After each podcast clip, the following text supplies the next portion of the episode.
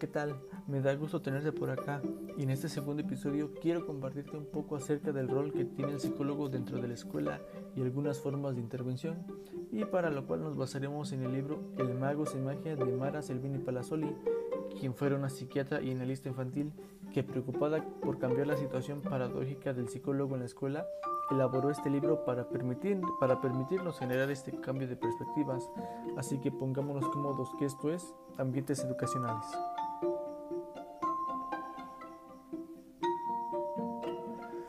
Durante los últimos 15 años aproximadamente se ha vuelto común tanto encontrar un psicólogo dentro de una institución educativa, así como también la instalación de centros psicopedagógicos que ofrecen sus servicios a la comunidad escolar, pero de acuerdo a Palazzoli, han habido polémicas en relación al rol que tiene el psicólogo. Algunos afirman que solo se trata de un asistente de un asistente social que promueve la madurez individual y social, así como el bienestar, y otros están de acuerdo cuando dicen que se dedica únicamente a la intervención terapéutica en casos de patología mental.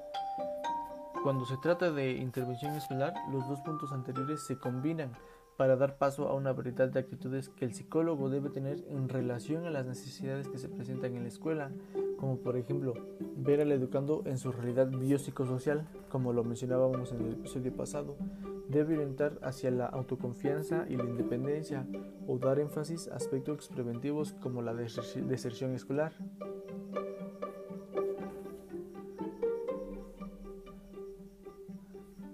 ¿Quiénes son y qué esperan del psicólogo los clientes potenciales?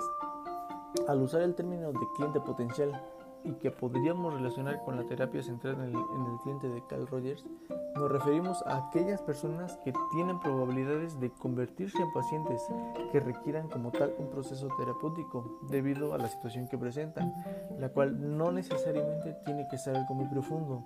Un cliente potencial dentro de la escuela puede ser un alumno de preparatoria que no sabe a qué dedicarse, por lo cual requiere de orientación vocacional y no necesariamente presenta un problema de salud mental, ya que puede solucionar ese conflicto de forma activa.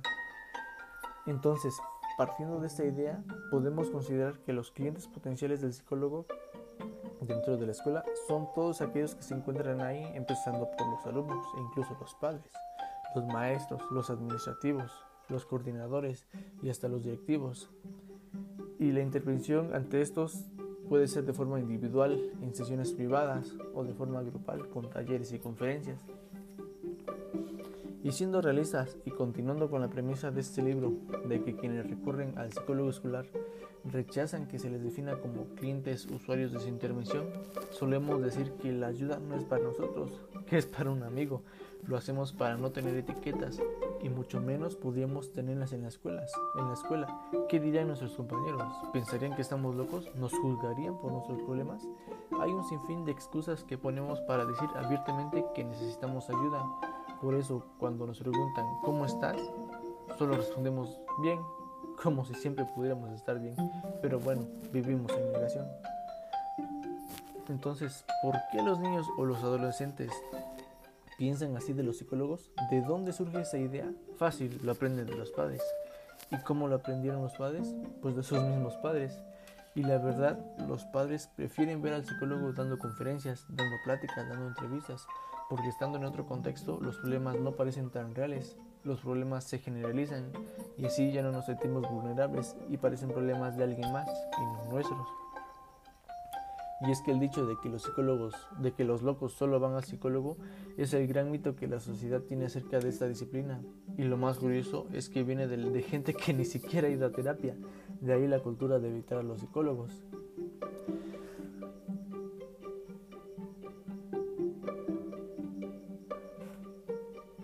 Platiquemos ahora del siguiente tema, que es la intervención preventiva o la intervención precoz.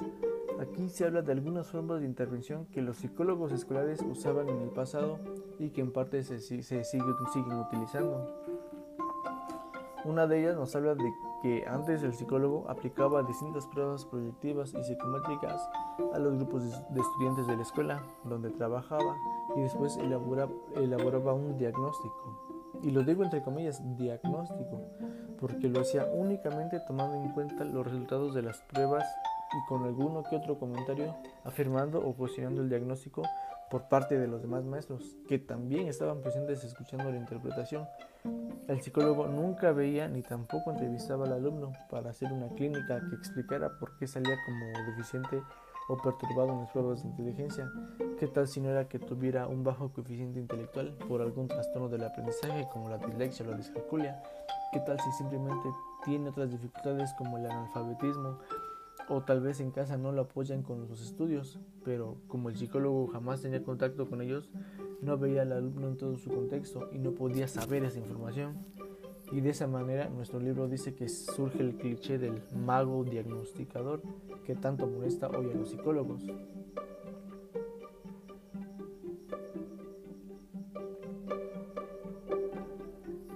La siguiente forma de intervención es la intervención por señalamiento o el, bueno, el alumno en problema.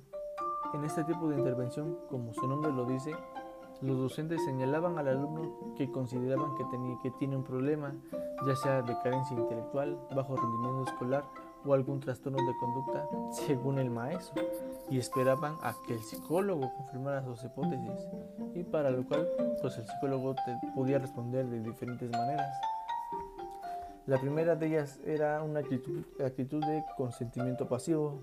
Esta consiste en que cuando los maestros le comentaban al psicólogo sobre problemáticas con algún alumno, este sin tomar contacto con los docentes que hicieran el señalamiento da por buena la indicación de anomalía y pone en marcha el proceso diagnóstico.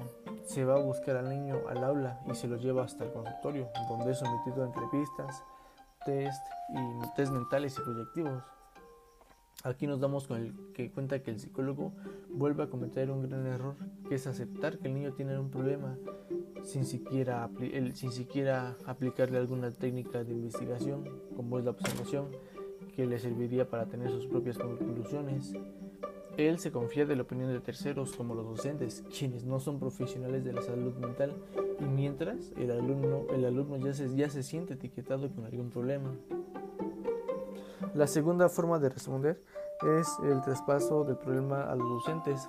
En este sentido, una vez que el alumno fue señalado anteriormente con algún problema, el psicólogo se reúne con los maestros para delegar la forma de sobrellevar la problemática y esos, al no poder deshacerse de tal problema, mantienen actitudes hostiles para formar parte del proceso de intervención, ya que esperaban que únicamente el psicólogo se hiciera cargo de se hiciera cargo porque ellos no sabían cómo afrontar el problema pero tampoco cumplían las recomendaciones que daba el especialista, pero sí que catalogaban a sus alumnos y volvíamos a caer en este juego interminable y en esta impotencia del psicólogo escolar al no poder cumplir adecuadamente con su rol. La tercera forma es la actitud de, actitud de rechazo que se traduce en desafío a la institución. En este último punto, el psicólogo, al no poder dar solución por sí mismo y al tener estilos de de intervención muy simétricos y nada precisos, comienza a establecer relaciones de causalidad directamente con la escuela.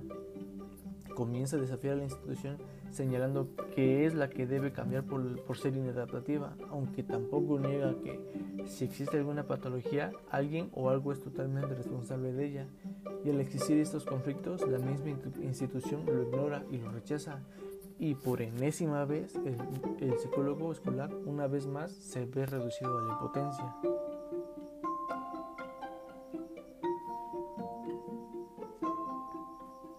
Para ir concluyendo el episodio de hoy, la interacción entre las formas de intervención los sectores, y los, sectores en que se implanta y el, y el procedimiento llevado a cabo han originado diversos modelos de intervención que han ido evolucionando debido a numerosos factores, ya sea la demanda social, el desarrollo de, del desarrollo de la educación o el avance científico de la psicología, etc. Evidentemente no es posible definir un único modelo de intervención que recoja todas las situaciones existentes, pero sí deben señalar características mínimas que permitan intervenir de manera adecuada.